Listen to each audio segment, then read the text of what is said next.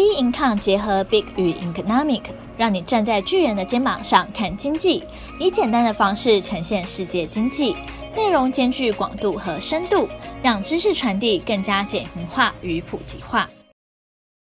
各位听众好，欢迎收听投资前沿新观点。今天由我们财经诸葛 David Chen 向各位听众聊聊经济下行难挡，行情仍有操作空间，需要高度专注专业。好，我看一下美股哈，道琼斯在这几几周来讲，感觉是一个很明显的一个反弹，然后呢，现在正在做横向整理的一个动作。基本上来讲，我们上一周录的时候，其实虽然我们在俄乌的形势的研判上来讲，呃，当然被这个俄罗斯这个急攻的一个情况之下，好，整个呢。趋势上来讲，没有预估到的没有错，因为我们其实原本的判断是它不会打基辅，那现在呢，已经面临到它是一个包围的一个动作，把基辅围起来打啊、当然，这个是所有的市场几乎都没有预估到的，诶，所有的专家也都是误判啊。但是很明显的，行情的走势是符合我这边的判断跟预估。我上一周的预估，它行情就是完全按照我所判断的方向去走，也就是说，它在。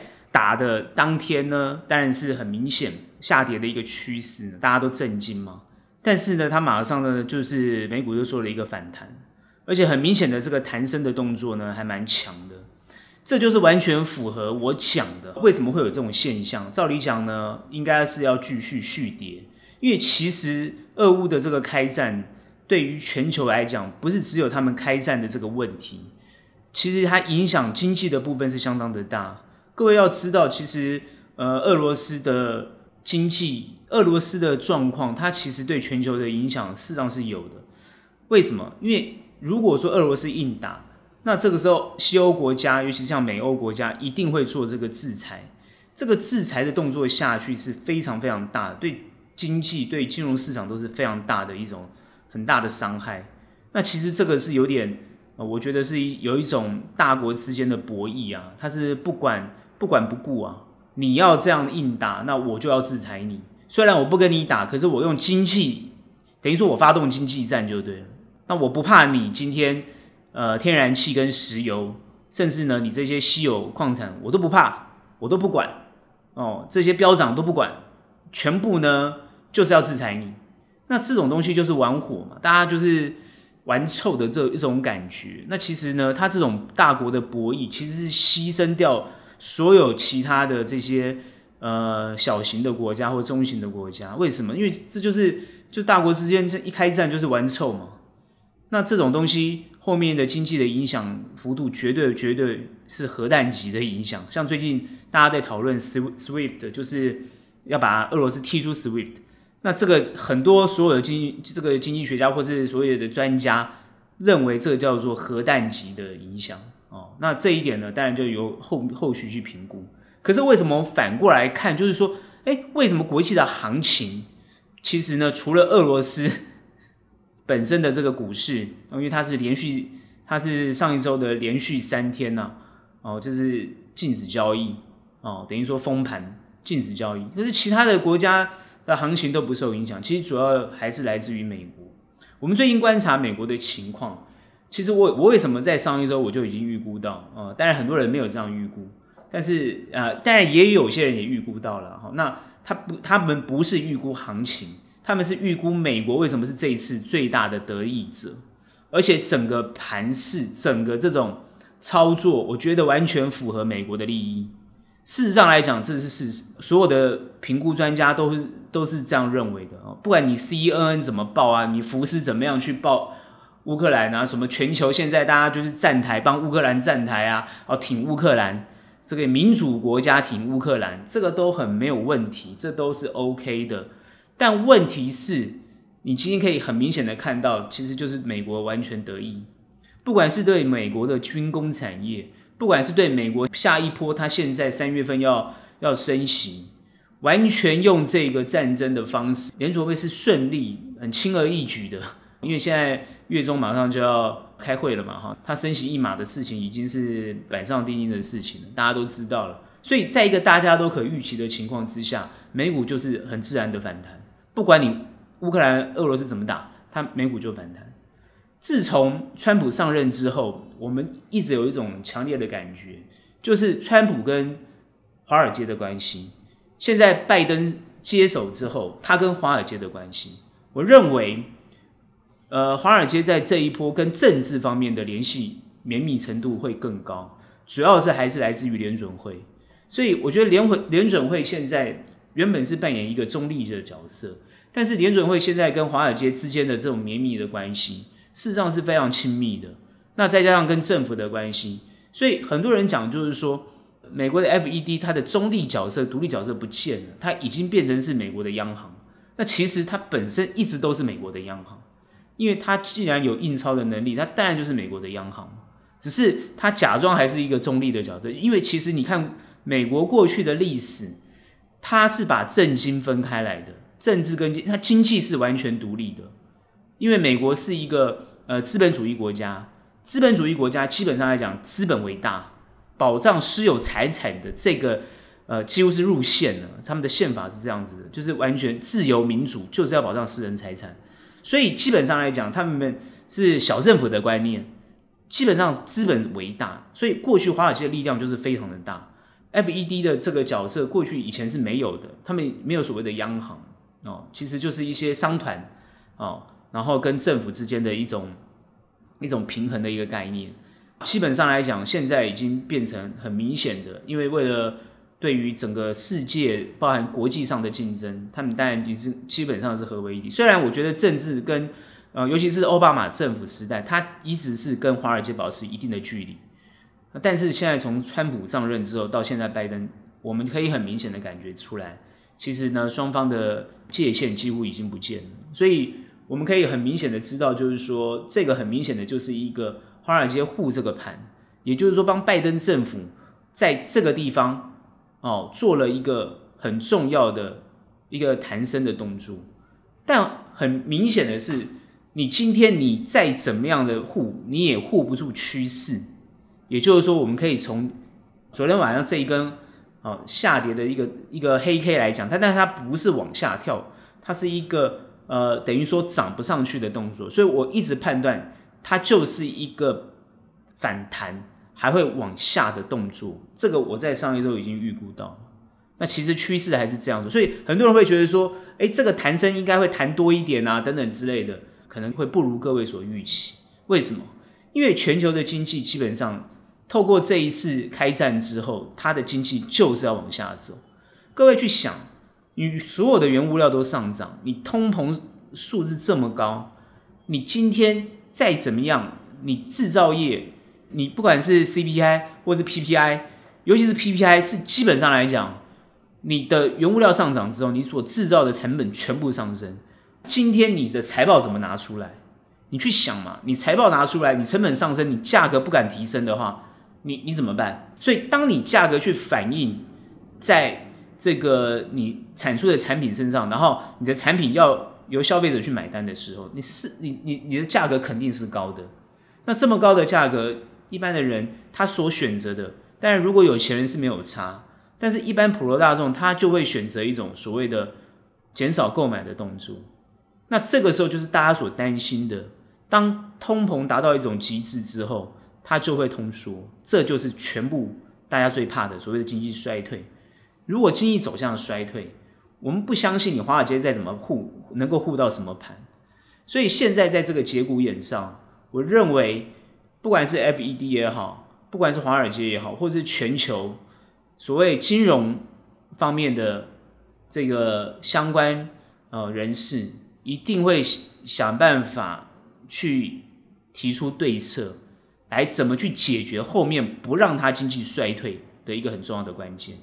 所以目前这就很吊诡，我们可以注意开始观察现在俄乌的情况。原本是预估俄罗斯要快打，其实快打比较好，早点结束，早点谈，谈出一个大家可以接受的一个办法。那这样子至少让通膨的这个压力不会这么大，也比较好处理。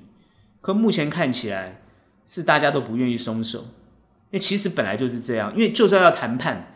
双方也不可能说直接停火就谈判，除非有一方非常的弱。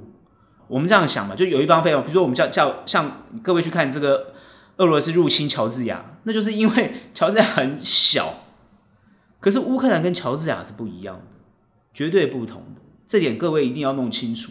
乌克兰跟乔治亚是不一样，你不能用乌克兰去看乔治亚。各位要去想，俄罗斯已经先占领克里米亚了，克里米亚是乌克兰的。各位要知道，乌克兰哦，这是属于乌克兰的领土哦。然后呢，现在呢，东部的这两个省啊，这两个州，它又被独宣布独立啊。这个啊，乌东的这个亲亲俄亲俄的这个政权又宣布独立，而且俄罗斯马上承认它独立。那这个时候呢，等于说是让乌克兰直接它的领土被分割出去了。讲难听一点，就是孰可忍，孰不可忍啊！领土被分割这件事情，任何国家都不能够这个接受。可是各位要知道，很多人会站在民主自由的阵营、民主自由的立场去谈论这件事情。可是，可是各位没有想过，它历史的渊源是什么？各位去想，它背后的原因在哪边？二二战之前的历史，到二战之后，一直到苏联没有解体前，到苏联解体。它整个是有过程，是有原因的，包含华沙公约组织，包含北约。苏联解体就没有华沙了。那华沙的成员如果全部都跑到北约去，各位，如果换作是你，今天你的国家是变成这样的一个结结构，那你会不会有压力？所以其实为什么在整个联合国来讲，当然很多人。联合国很多都是站在这个乌克兰这个地方，是没有错的，因为主要就是俄罗斯入侵别人，这个是他是不对的，是没有错。可是难道不能谈吗？为什么？你看欧盟其实不管是法国或德国，都认为其实他是尊重俄罗斯对于乌克兰这个地方的一个一个情况，他也可以理解，所以他其实也没有愿意做北约的东扩的动作。可是北约这个组织就是存在的嘛。事实上来讲，当年能够打苏联的也只有德国，只有德国有这个实力。其实欧洲连法国都不太愿意打。其实法国离离这个俄罗斯是是比较远的，中间还有隔了好几个国家嘛。事实上来讲，需要建立一个缓冲地带。我反问各位，这些前苏联国家谁愿意当缓冲地带？如果今天你这个国家，你愿意当缓冲国吗？你愿意当一个在两个？大国之间中间那个缓冲国吗？你一定是被欺压的人吗？所以那些所谓的不管是波罗的海三小国，或者是这些前苏联国家，没有一个国家愿意当缓冲国啊。所以最近我们看到，连芬兰啊都要支持乌克兰。原本芬兰它当然是一个比较偏中立哦，甚至类似一个缓冲国的一个角色。那其实呢？当然，大家都会觉得说，为什么俄罗斯是像一个流氓国家一样，哦，这样子去呃这个侵略别人？那当然，全世界都很讨厌流氓国家嘛，不讲道理嘛。那但是呢，我们要反观去思考这些每一个国的自己本身的利益跟想法，这个东西必须尊重。不然，反观你是一个国，你希望别人所有的飞弹都对着你吗？我想这也是必须要去合合理的去考量。所以，我们这边不讨论对错，只是因为在这个地缘政治的关系下，既然在现代的社会，我们在呃东亚地区，因为我觉得亚洲人比较不愿意战争吧，还是不大比较不会想要去看到这种这种打仗的这种情况吧，所以不大轻易开战呢啊。不然你看那个中东也好，或者因为因为欧洲跟中东是蛮接近的，所以他们轻易就开战了，不管是内战也好。不管是国与国之间也好，反正大欺小也好，我觉得哦，就很明显的就开战。呃，亚洲国家是不不大会轻易开战啊。那只要一开战，讲难听点是打得比谁都还要惨。我觉得真的是是这样子没有错啊。不管是你看过去的呃二战的情况，或者是过去的历史现象，都是这个情况。所以我们所看到的就是说，经济会在这个过程当中做很明显的破坏。所以现在怎么去看后市，怎么去预估？坦白讲，蛮困难的。原因是因为趋势一定是会往下的，除非你要动用所有的想办法能够动用的尽可能所有的工具。那我们认为，不管是从零八年海啸，一直到这一次这个全球的这个疫情，我觉得全球目前能够唯一解决这些经济衰退的办法好像就是 QE 嘛？有比 QE 更好的办法吗？看起来是没有的。所以呢，原美国原本要收缩资金，然后原本要升息缩表，当然大家就会想说，通膨这么严重，联总会在这个方面是不是就会有所缩手？是不是呃有所就是呃不会这么鹰派？事实上，联准会也会考量这一点啊。我们看到的是，原本很多人预估说联准会会在三月份升息两码，甚至更激进的哈呃。更激进的言论就有，比如说今年会呃升七码，甚至有升九码的这种情况。我想现在都没人敢讲这些东西了，哦，因为是没有是是不会发生的，几乎不可能发生的。但是通膨的问题要不要解决？通膨问题肯定要解决。所以目前看起来呢，针对通膨的状况，我觉得呃联准会也好，或是美国政府也好，呃，我上周已经讲了，他们会积极针对这个问题来处理。所以目前看起来，对于美国来讲，它本体就是美国本身，几乎不会因为这一次乌俄的战争而受影响。虽然很多人会觉得说，呃，你你有可能一些不管是稀有金属啊，不管是产业链啊，不管各方面啊，但我认为拜登政府都准备好了，因为事实上来讲，他们中央情报局在乌俄开打之前，都已经把所有情报都掌握住，也就是说，他们的对策都已经拟定好了。所以我觉得全球在面对这些问题的时候，我觉得呢，现在所思考的就是对策，后面要怎么对策，这个对策要怎么做哦。所以我上周已经讲了，如果它是一个跌会弹的一个情况，你就要懂得怎么样在里面抓住这个节奏来获利哦。既然趋势是会往下的，那你要怎么样选择好的标的？那过去你很喜欢炒作这些。本益比过高或是估值过高的公司，尤尤其像科技类股，哦，这种大型的科技类股，那你是不是在这个地方就要风险意识？哦，那其实后面整个行情的风险意识就要提高哦，那也不可能像你过去前呃这个在前两年的这个疫情的这个状况之下追逐这种风险资产的动作，你可能是要好好的考量。但最近很多人提到说，比特币又涨回四万了啊，怎么看起来状况都很好？事实上，一开战之后，不管是乌克兰也好，俄罗斯的人民也好，通通都跑去买数位货币，因为感觉这样比较安全。哦，想办法，因为卢布已经大贬了。哦，俄罗斯央行升息二十趴，利息调高百分之二十，但是呢，也止不住大家抛抛售的这种动作。这个情况呢，其实对于俄罗斯内部来讲，很多人都会估说，俄罗斯俄罗斯的内部呃经济衰退或者这个压力一定会非常非常的大，那应该会影响到普丁的政权，但是我觉得，既然普丁敢开战，他就是有强大的这个把握。虽然美国也好，或是欧洲各国也好，去封锁普丁，包含普丁的亲信的这些什么资产啊，然后呢，封锁这些银行啊，你做了这么多的制裁跟封锁，我相信普丁早就已经知道你会这样做。如果他没有把握，他不会轻易的动作。哦那现在看到就是说，伤亡人数其实还算没有那么的大，代表双方都有所克制。但是呢，就算再怎么克制，毕竟是一场战争，他有他的战略性的目标要去执行。所以这边可能也大胆的预估啊，这个大家也都知道，其实会比较悲观呐、啊，就是基辅应该会守不住，哦，应该不会没有办法守住，哦，因为今天如果你各大城都被他占领了，然后。你的重要的军事设施都被他占领了。你现在欧美国家在给他武器，现在 这个泽伦斯基是跟欧美国家要战机啊。可是你觉得北约也好，或是呃这些欧盟国家也好，会愿意给他战机吗？哦，所以呢，这不是增加，就是让战战战情更严重吗？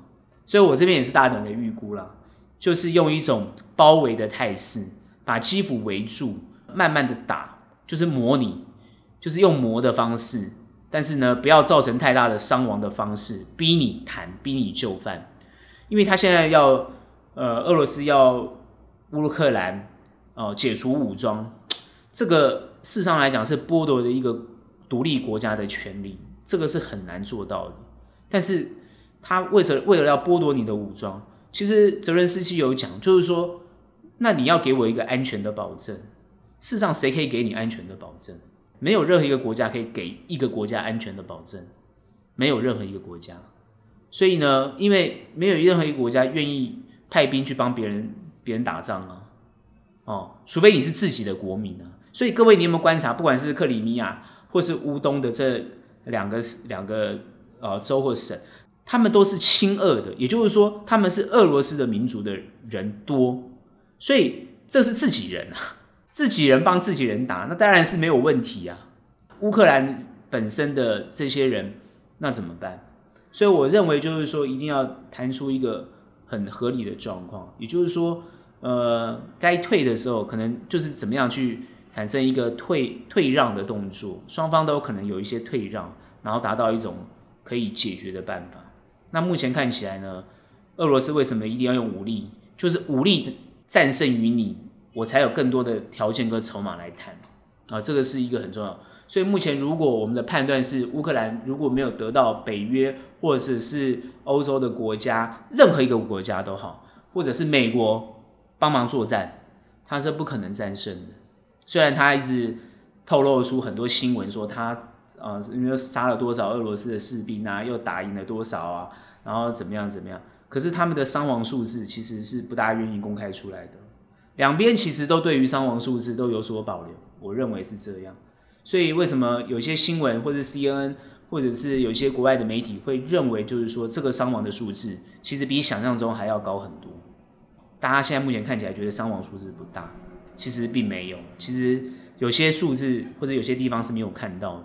所以还是希望他们尽快和谈，然后呢，不要再这个打下去，尽量呢，因为在这个经济比较不好的情况之下，如果全球还是继续这样下去的话。我认为全球都会被这件事情所拖累，好，这点是呃没有一个人可以幸存的。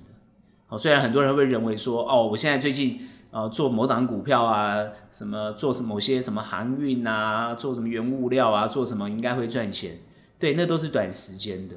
我觉得那都是短时间的，因为如果经济趋势是向下的，是所有都会受到影响。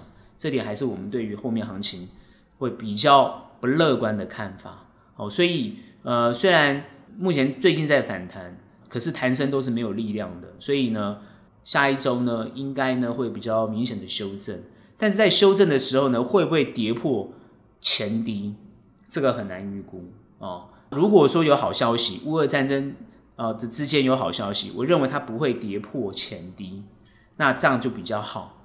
但是呢，就算是乌俄的问题解决了。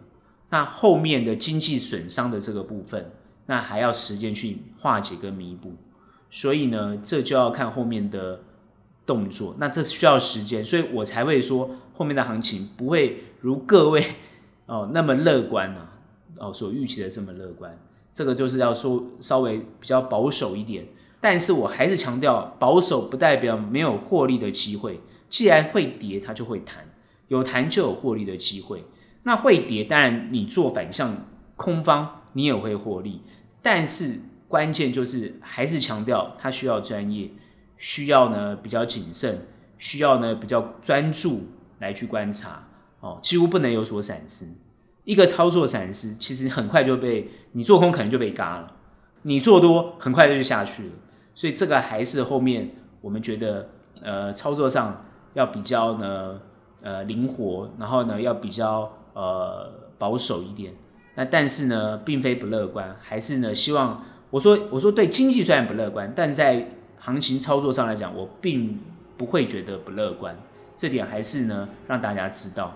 哦，我觉得行情或者是呃操作，它是属于有用功的人啊，它是属于有做功课的人，然后这些人的获利表现一定会比那些呃不大用功的人好很多。还有常常会建议各位，就是说，虽然观察国际的行情的变化，为什么最近我我现在还是只讲刀琼斯，我不谈呃费半啊，不谈这个纳斯达，因为它最近他们的涨跌的节奏是一致的，虽然位阶啊不大相同，但是节奏是一致，我就不多说哦。那位阶有高有低，这个没有，这个是呃产业的属性啊，哈，就是他们成分股里面产业的属性，但是它的节奏是一致的。那也就是代表说，当下大家对于行情的判断其实是一致的，好，所以这一点呢，还是比较提醒大家，就是说，呃，要比较专注跟比较专业，它还是会有获利的机会。好，这是我们对于啊国际盘的看法。好，我们很快来看一下台股，这五个交易日呢，我们很明显看到就是连续四根的的这个红 K 往上哈，我我比较关注在今天的这一根三月四号嘛，台股这一根跳空的一个黑 K 的一个一个向下的一个动作，这是我现在比较关心的一个动作哈。看起来呢，反弹呢，在这个位阶上来讲，短时间就好像要结束了哈。后面要怎么去看？这个当然也是大家比较关心的。我们现在看起来，呃，还这个台股呢，在全球上来讲，位阶都还是比较高，所以我们这一次今天这个跌哦，感觉是跌的会比别人多。这个修正呢，下周呢会不会持续的是往往下，或者是跌破了这个呃一七一万七千六百点，然后呢没有没有支撑，这也是大家比较关心的。原本呢在这个地方打第二只脚呢要往上，呃这个地方要开始往下这个动作，很明显的呢。是符合我之前所判断的，因为上一周看很多人在看一些节目或者一些专家分析啊，认为第二只脚打完之后就要往上往上升了。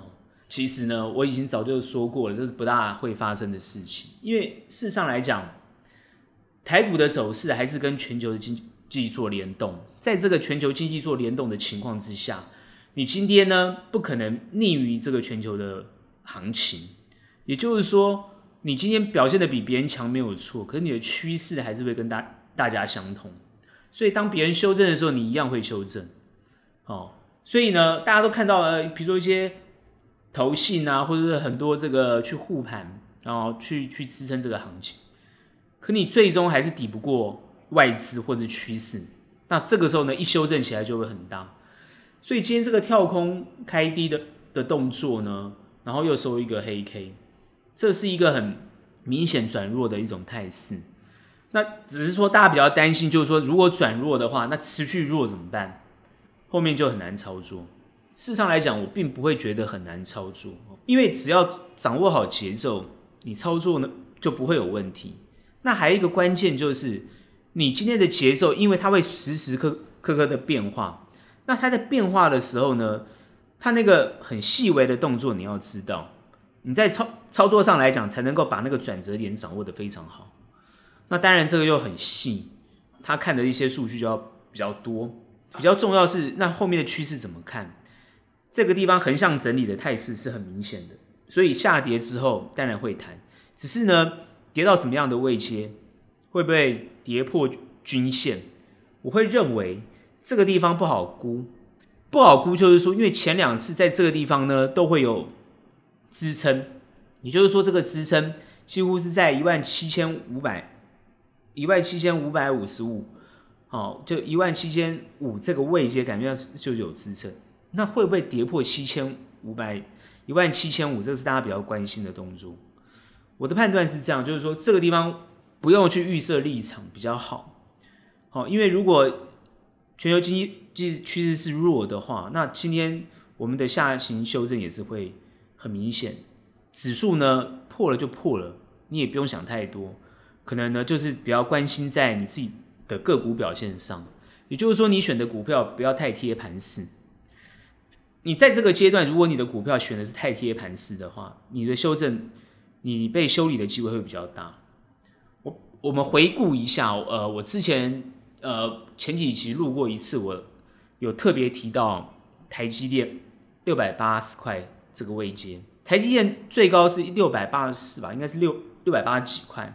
当时呢，呃，当天涨到六百八十几块的时候，就有一个节目哦，那主持人就问大家说：“哎，六百八这个时候台积电能不能买？”我看在场的这个专家也好，几乎都说可以买，甚至有一个呃所谓的专家，我常常觉得这些这也叫专家，我都快晕晕倒了哈、哦。这个我真的不知道怎么讲，叫大家买。买就对了，我有讲过哈，就是说，当他们这样说的时候，其实大家就要警觉、警觉性了哈。就是说，明明你今天，大家全世界都知道你你是一家好公司，全世界都知道你是一个赚钱的公司，全世界都知道你资本支出支出呢都维持一个高档，甚至呢每次都更高，大家都觉得，大家都知道呢不可，你是一个不可或缺的。最重要的一个晶片公司，但为什么？为什么你涨上去之后你就上不去？你涨到那个位置，你就要下跌。所以因为今天呢，台积电已经跌破六六百。因为昨天看一些节目呢，有些人讲说，甚至有一些过去什么外资分析师退下来的哈、哦，特别讲说哦，六百以下买就对了啊、哦，这句话又来了。这种东西，我为什么会说跟指数比较有关联性的公司，在这个位阶上，事实上真的是不适合去买。哦，我就有讲了，我那时候他六百，就我有讲，我就说，其实我不会说六百八是最高点，我只是我只是说，大家会不会想，呃，去年也好，前年也好，跌破六百块的时候，那个时候大家真的是很惨，在那个地方撑很久，大家就是想破头啊，怎么怎么办呢、啊？他的这个联那个台积电怎么办？最近各位不是又有这种感觉吗？你买到六百八的朋友，你现在你现在心情如何？你的心境如何？尤其是买零股的朋友。所以不是不是说基本面不好，也不是说它是不好的公司，更不是说这些所谓的专家呃的言论有所错误，而是说你今天相对于一个盘势，你的股票跟盘势这么粘着，呃这么接近，然后呢，你的国际局势是对于你这个地方是不利的，那你完全忽略了国际的。行情的判断，只专注在自己的基本面跟公司有没有办法赚钱，你今天忽略的东西，很有可能就是你的致命伤。所以为什么很多人觉得说在投资上不容易获利是这个原因？我今天特别要谈，因为谈台股我就要谈获利，因为今天很多朋友没有做美股，但是我们还是要分析国外的状况，就是说你一定要对国外的情况做一个很重要的连接。你这样才能够去判断你现在现阶段应该选择什么样的股票才能够获利。好公司有时候不一定能够让你在股票上能够获利，可能啊，各位谈到了殖利率，我最近看到最有趣是零零五六啊，这个一直往上涨，这个是让我觉得不知道怎怎么说，就是说现在很多人把他的钱全部跑去买基金了，跑去买 ETF，认为很安全。真是傻眼了，你知道吗？我们真的从专专业的角度是真的傻眼。这个只是等于说是与虎谋皮啊，因为行情就是开始往下，你又跟指数这么黏住，贴着指数走，讲难听点，零零五六都不应该去碰。很多人会说啊，我买零零五六，但我我这边讲就是说你是长期持有，而且你是固定买。我认为你 越跌越要买，越跌要买，就是说你今天不管震荡。该怎么布局，你要去布布局，这点是没有问题的。我们比较在乎的就是说，你如果是做一个价差获利，或者是一个投资获利，或是呃你资金也是有限的，那你更要去想一想，就是说现在这个行情，你不应该是选择那些所谓你认为安全，其实它并不安全的东西。所以真正安全的东西是什么？大家也都知道。可能就是黄金啊，哦，可能就是一些避险的工具。可是大家又想说，那避险的工具可能获利又很少，所以你的想法是又想要赚钱，你又想要避险，这就是永远你在投资上跳跳脱不出的一个问题。就是我又怕，我又想赚钱，哦，这就是我为什么常说说这个像一些保险的商品啊，就在利用各位这样的心态。你认为你是买一个保险，但是呢，它本身来讲，它保险保障的部分其实很少。那其实你是买了一个高风险的投资产品，甚至还有人要保单或者基金要固定收益，要要要要每月配息。我常常讲，就是说你你为什么会发觉，其实诶、为什么那个常常配息的基金，它的绩效怎么都是会输给人家的？各位你要知道，基金的绩效。是来自于，呃，除了标的选对之外，它最重要是你的资金部位要够啊。也就是说，你投的钱要够多嘛，你的获利才会大。如果你选对股票的话，但问题是，你不给他这个资金，你把那个资金每个月都都要拿回口袋，然后你还要求他的报酬率，那你真的是我我认为啦，你真的是要求那个基金那个操作能力要非常非常的强，那就是我觉得你是超乎你自己的想象。所以常常你会发觉他那个报酬率不如你预期，这也很正常啊。所以从我们专业的角度来看，站在我们法人机构 操盘人来看，我们是不会做这样的，不会做这样的选择，不会选择这种产这种这种商品。需要。那回过来看台股在这个位阶上，既然如果支撑支撑不住的话，跌破，那各位不要担心，我还是强调它会反弹，因为这个行情就是它会跌弹跌弹跌弹。那很多人会说，它不是今天跌明天弹，今天跌明明天弹，那个节奏很难抓。我认同，你看台股是连续弹四天，它跌是一个趋势，弹是弹四天，所以节奏很难抓。既然节奏很难抓，你就要看一个趋势。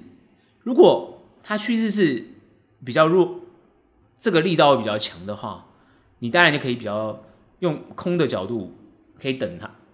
但是如果说它开始有反转，那当然就是跟国际的新闻、跟国际的消息，或者是国际有没有一些正面的动作，哦，来去看这个反应，那这个节奏就要才能抓得对。不然是很难判断的，这点我同意。所以呢，做指数我会认为不如做现股。既然做现股，就要避开跟指数太接近的的股票。那你应该做的是一个跟趋势比较有关联的股票。也就是说，现在什么东西如果战争持续，那没有办法那么快的和谈结束。然后呢，呃，通膨又这么严重，那到底对什么东西是有利的？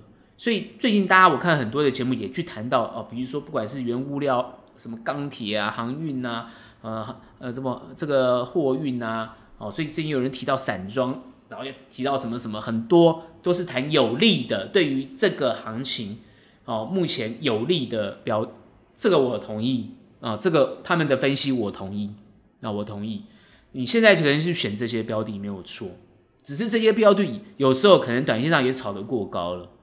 那炒得过高的时候，它很快就会反转，它很快就会反转，所以我们要看的不是看那么近，尽量不要看那么近，你要看的稍微比较远一点。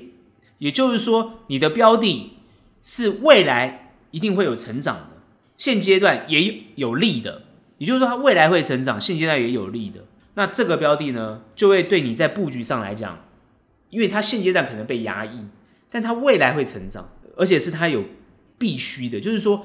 后面一定对它有利，比如说像之前很多人谈到的，不管是网通啊、五 G 啊，好或者是什么呃电池啊，好这些东西就是未来未来性的东西。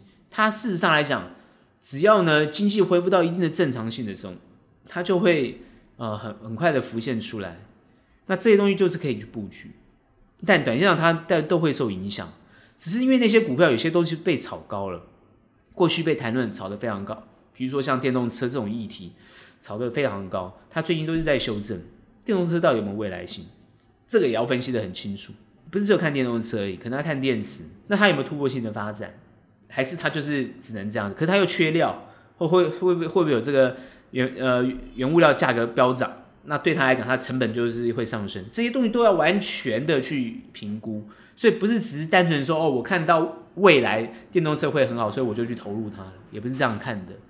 好，所以呢，这边我只举例，并非我说我一定看到什么五 G 啊、电动车的，我不是这样讲，我这不是我的意思。我只是说这些东西当然也是也是不错，但是呢，它是不是可以实质上的反映你现阶段跟未来性的所做的一个连接？那这一点呢，就是比较希望各位能够去看的。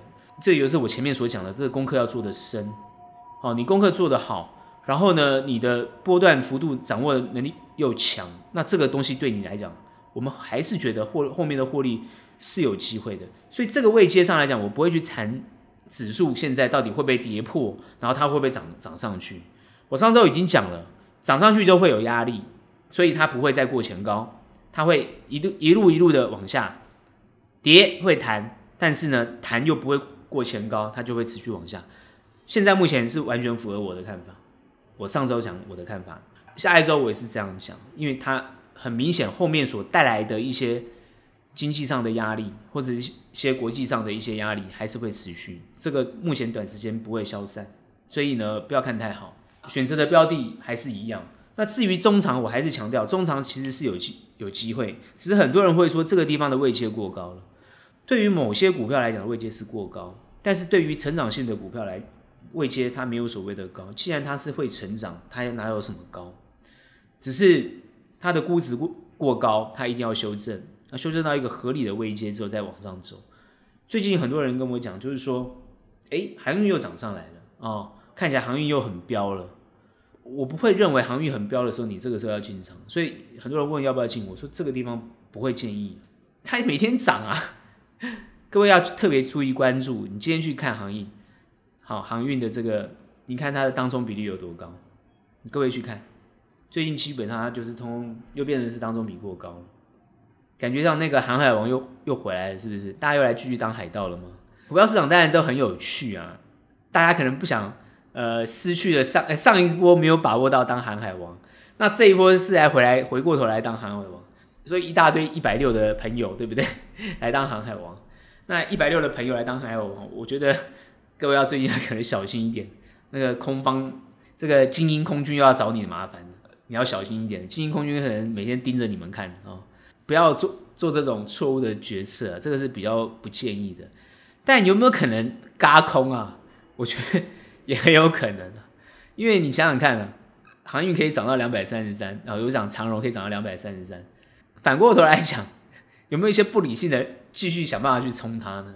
我觉得有可能哦，所以呢，空军还是要小心一点，好，不要当精英呢反被呢翻盘，所以呢，多空双方，我坦白讲，这种标的我都会我都会避而远之啊，我反而回过头来比较冷静去看一些比较有机会的股票。然后呢，去做这些比较有机会的股票。当然，你如果要做这些比较盘面强，然后有话题性，然后呢，呃，这个成交量比较比较大，这个资本呢，尤其是这个筹码集中度比较高的，当然这些强势股，我认为你可以做，但你的动作要够快。请记得不要把这些公司这这些动作，当你被套牢之后，你就把它长期持有。我觉得千千万不要做这种事。极其而不可为。你要中长的股票，你就是中长。你不要把它，虽然中长的股票也可以做短，这个我没有意见。可是它趋势就是中长。但是如果这一档股票趋势不是中中长，你把它当成这种很积极，好这种短线当冲操作，好，那你套住，你又把它当中长，那你就是散户的宿命。那还是碰到同样的问题。我觉得常常在市场上亏钱，它永远都是一个一个宿命没有改变。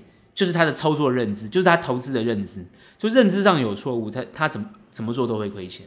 好，那这个地方我们在谈赚与与赔的这个问题。另外，台湾到底现在目目前比较关心的东西，当然大家就知道就是呃跳电的问题。我这次讲跳电，是因为我配合这个政府说跳电，哦，叫做呃人为疏失，好，人为疏失的跳电，然后人为疏失，所以董事长跟总经理都要下台。经济部长呢自行处分，哎，这很看起来是很重很大的事。可是全台五百万户大停电，全台有些重要的这个公司可能都跳电哦。那机台都重新要做设定，这都是成本。那这成本要找谁要？所以台电说呢，呃，我就是让你们哦回馈一点钱。我觉得这是弥补不了人家的啦。我坦白讲，所以为什么这个要下台？这是。一定的。那其实这这一次，我就觉得台湾的电力啊，台湾是科技岛，一个科技岛。你在你在全球，你塑造你是一个个科技岛。全球呢，尤其全台湾呢，科技公司、电子类股又占据我们国家这么重要的经济命脉。这次全球呢疫情，我们台湾几乎没有受伤，还获利。那你这个电是不是这么重要？不是跳电的问题，是我们本身电力整个的问题。昨天我看很多的专家已经在讨论这件事情，可是为什么每一次讨论都没有答案？那因为本身我们不是一个能源的产出的一个国家，我们本身就是缺能源的。你缺源能呃能源，那你一定要进口。那你进口能源，你坦白你坦白讲。你一定是呃，包含最近这个能源的价格又涨那么多，所以你一定是受影响的。那本身来讲，你一定要很多的电力的规划，那你要非核非核家园，然后你又要环境保护地球，你要要符合国际的标准，你的电一定不够。坦白讲，你的你这个国家，你这个岛，你你你的特色就不保了。所以你你这个电就非常的重要。为什么法国敢去跟俄罗斯？其实这一次俄罗斯不管怎么做动作，对法国都完全没有影响。其实马克宏他其实他要他宣布他要选总统，所以呢，昨天他跟这个普丁通话，通完话之后，他跟全世界讲，普丁确定就是绝对要打的打，就是肯定要打了。他是直接讲，他好像没办法当和事和事佬，也劝不了。对于一个法国来讲，你看它电力它能够自给自足，你看德国就没有办法。德国呢，它北溪二号停掉之后，它其实就要跟美国买能源，就要买它的天然气。不管北溪一号或是北溪二号，美国都会说，你们都把它关一关没关系。他们打我们就去制裁他，你们没有能源的我都运给你们，对不对？美国就是直接就是这样子。好，所以你会觉得运价为什么要涨？嗯，对不对？因为美国人就是要运要要输出啊，就是叫那些不管是运油也好，运运天然气也好，都运到欧洲去啊。我的意思就就是说，这是对美国有利的部分。但反过来我讲，就是说你一个国家的电力非常重要。当然这个地方我们不用讨来讨论，因为很多东西在讨论。我只是说，如果我们要维持经济的繁荣，维维持我们国家不受到国际上的影响。我们这一次很漂亮的度过疫情，让我们的经济没有受太大的影响。但是下一波这种能源的危机，这这种国际的这种高的通膨，我们会不受影响吗？我们能够持续维持我们这样的高高的这样的一个一个指数一个行情吗？这点是不是我们大家好好思考一下？尤其是我们的全台湾，现在不是只有竹科，好不好？全台湾都有园区，都有科学园区。最近有很多传产业出来抱怨，就是说停电的时候，为什么我们传产那么惨？你们都只顾科学园区的电，怎么都没有顾我们传产的电？台湾也有很多的传产需要电啊，所以我们的能源政策在哪边？为什么经济部？为什么台电？为什么整个没有办法？真正规划出或提出一个有效的办法，其实我我不认为他们没有，只是他们有很多原则，就是不愿意做的原原则跟政策，所以很多事情都有风险。你今天燃煤，你就空污嘛，你就全球暖化嘛。好，那你不燃煤，你就核电嘛，那你核电就有可能核爆嘛，核污染嘛，你人民就是有伤害嘛，像福岛这样子嘛。好，那你不要核能，那你要天然气，那你天然气就是贵嘛。好，那再来呢？你能谈什么？对不对？那你们怎么办？不能烧煤，天然气又贵，石油也贵，那你怎么办？你又不能核电，那你怎么办？那你其他的那些风电啊，你其他的这个太阳能啊，你你你没办法补上，这就是我们的两难。最近他们在讨论都是这些东西。但是两派其实都很简单，哦，我觉得政府就是很简单，就是买更多的天然气，烧更多的煤，就这么解，就解决嘛。他解决的办法就是这样子嘛，烧更多的煤，买更多的天然气嘛，唯一能解决就是这样子嘛。另外一派呢，就是在野党呢，就是你就是盖核电嘛，你就是不盖核电，所以造成我们的问题。好，两边都有他们的看法跟说法，现在变成是两极化。不管你怎么样的解决方案，你终是会选择一个解决方案。这个解决方案就是大家都共同要去承担，我的想法就是这样。两个解决方案就是所有人都要去承担每一个我们选出来的政党他所推动的很重要的决策，我们都要去承担。但是不管怎么承担，我们只要求一点，不要缺电，因为你缺电对于经济的影响就非常的大。这一次叫做人为疏失，那也被检讨，就是说为什么一个人为疏失。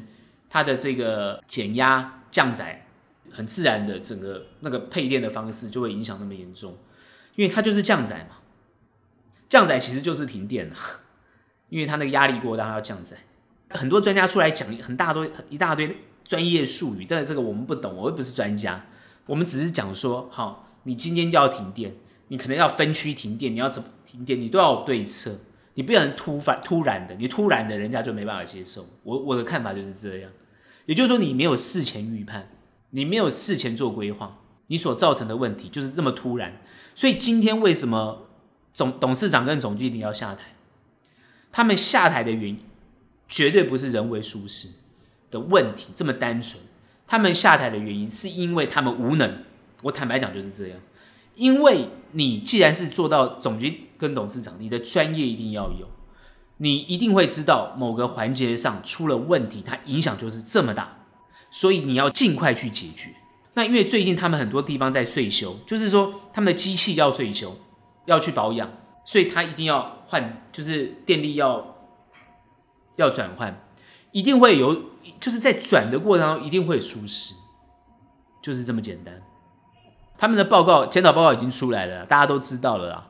好，那我就不用论述去去多说，我只是说作为一个管理者，哦，他要想的就是一个对策，他要想的就是一个对策。碰到问题，你不是不知道怎么怎么解决，你要想怎么去解决这个问题，而不是不知道怎么去解决，不然你不适合当一个管理者。所以他们今天下来是这个原因。哦，我现在就跟大家讲，他们下来这个原因，就是说你你。你是一个管理者，你本身要负这个责任。那你本身在事情还没有发生之前，你应该要预判有这个问题产生，然后你要去解决它。你不能让它扩散这个问题。那这个就是决策者或是管理者他本身哦，他他的责任。我觉得这一点是我们看到的这个状况。但是这也凸显出另外一个隐忧。那刚好因为美国前国务卿刚好来台湾访问。各位不要小看这个国务卿哈，这个是一个在美国非常重要的人物，尤其在共和党，因为他是中央情报局的局长，然后去接任，等于说是外交大臣啊。国务卿是在美国非常重要的，他基本上基本上是排在 number three，就是三号啊，三号人物，总统、副总统，然后呃，应该是应该四号、三号、四号。就是他非常位置非常重要，非常重要的一个一个位阶。美国国务卿是非常非常大的，好，然后主要是负责外交事务，因为他是川普时期的国务卿。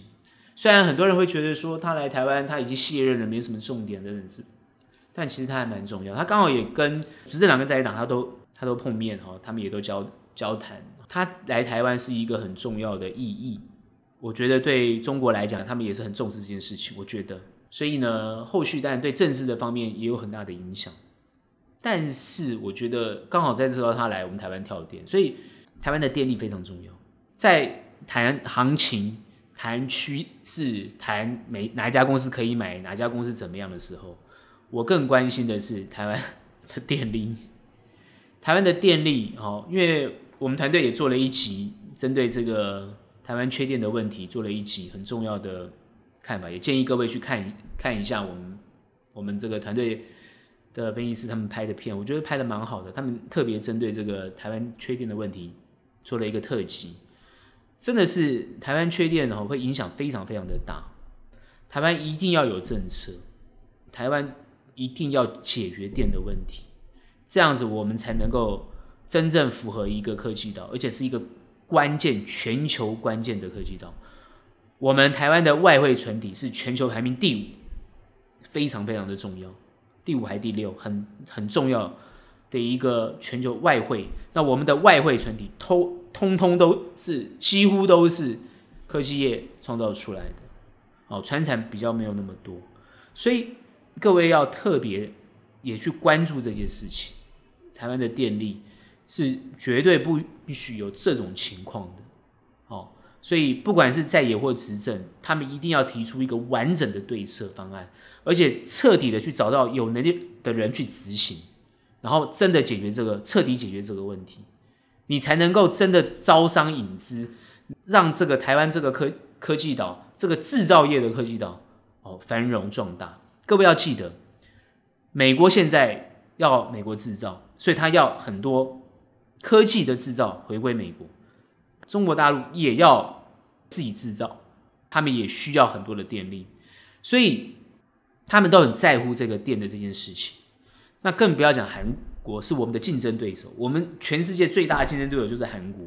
我相信韩国也会针对他们的电力做一个很大的、很大的哦，这、这、这种想办法去维持。所以各个国家都会为了自己的国家，它本身来讲很重要的产业特色去做规划，所以台湾绝对不能够有缺电跳电的问题，这点是一定的，绝对必须要去执行。所以我觉得，不管两个政党，不管谁去执政，这都是国安危机，都是国家最大重要的要去执行跟决策的事情，要解决的问题，甚至比人口问题更严重。我真的这样讲，哦，虽然台湾现在是全球出生率最低的，但各位没电呐，哦，影响最大，因为呢，未来世界的发展全部跟电力有关系，不管怎么发展，你去看看全世界未来的发展，科技发展，科技如果没有电，你觉得科技还能赚得动吗？所以，哦，我最后的结结论就是这样子。好，就是电很重要，跟我们投资有什么关联性？特别去注意跟电有关系的产业，相关产业，然后对电有帮助的，那各位就可以长时间的去关注关注它哦，因为它一定会受到最大的好处跟利益。当然呢，这些公司本身就是后面它的成长性就会非常好，这就是我所提到的，跟指数没有关系，但是未来会发展。很好，而且很重要，大家会关注的东西，你去布布局它，那这个中长对各位的帮助就非常大。所以你看，我们现在的看法都会比较中长去看，但操作我们会做短短的部分去看，没有错。可是投资的部分，我们都还是中长去看，因为中长的布局其其实才是呃对的哦，比较不会受这个短波段的影响，或者是国际的这影响，比较不会。那就算是经济再差，它也会被需要，它也会被支持。那这个就是经济越跌，它越重要。那你就是选择这种这种标的就对了。好，所以我现在给大家一个方向，指指引大家一个方向。经济越不好，它越重要。好，它越重要，这个就是大家可以去关注的。因为我上一期讲过，经济越不好，那各个国家就会把经济放在第一位，就这么简单。所以我觉得乌俄这次在。打仗就是有点玩臭嘛，就是破坏式，就是我先破坏了再建设嘛，就这样子嘛，先先打烂了嘛，再慢慢盖嘛。我我感我的感觉是这样的，所以你看普丁为什么敢敢这样敢这样干，就是我就先把它打烂了嘛，不管怎么样嘛，我一定要把我的面子要回来嘛。你们通通跑去要加入北约，那你觉得你把我这个以前苏联的这个这个母国啊母体国不是母国叫母体国家当成什么？对不对？我觉得他要的是面子，所以他就是把这个棋局翻掉了，重新下。我要重新下棋。好，我不管筹码了，这样懂我意思吗？各位，各位有没有有一种感觉？就是他不管筹码了，我把棋翻了，筹码随便丢，筹码给全部给你们了，我不要筹码了，因为你们都制裁我嘛，我筹码通通给你们，我空我归零没有关系，我棋从下。为什么？各位不要忘记了，我有。源源不断的能源，也就是说，筹码还在我手上。我讲的对，我讲的对不对？筹码是不是还在普丁的手上？请问你美国去抢人家，抢得到 他的筹码吗？你抢不到啊，筹码在他手上啊。好，所以这一点呢，还是呢，让大家多关注啊，让大家多去注意哈。希望就是我们可以持续关注后面的变化，觉得应该是后面我们不会看，不会看坏了哈。所以大家也。绝对绝对不会，不用太悲观啊，还是可以持续获利啊，这是我们对于行情的看法。今天的投资前沿新观点就到这边结束。喜欢我们的内容，欢迎按赞订阅。有任何问题、任何想法，欢迎到脸书专页以及 Instagram 跟我们做交流喽。那我们下期节目见，拜拜。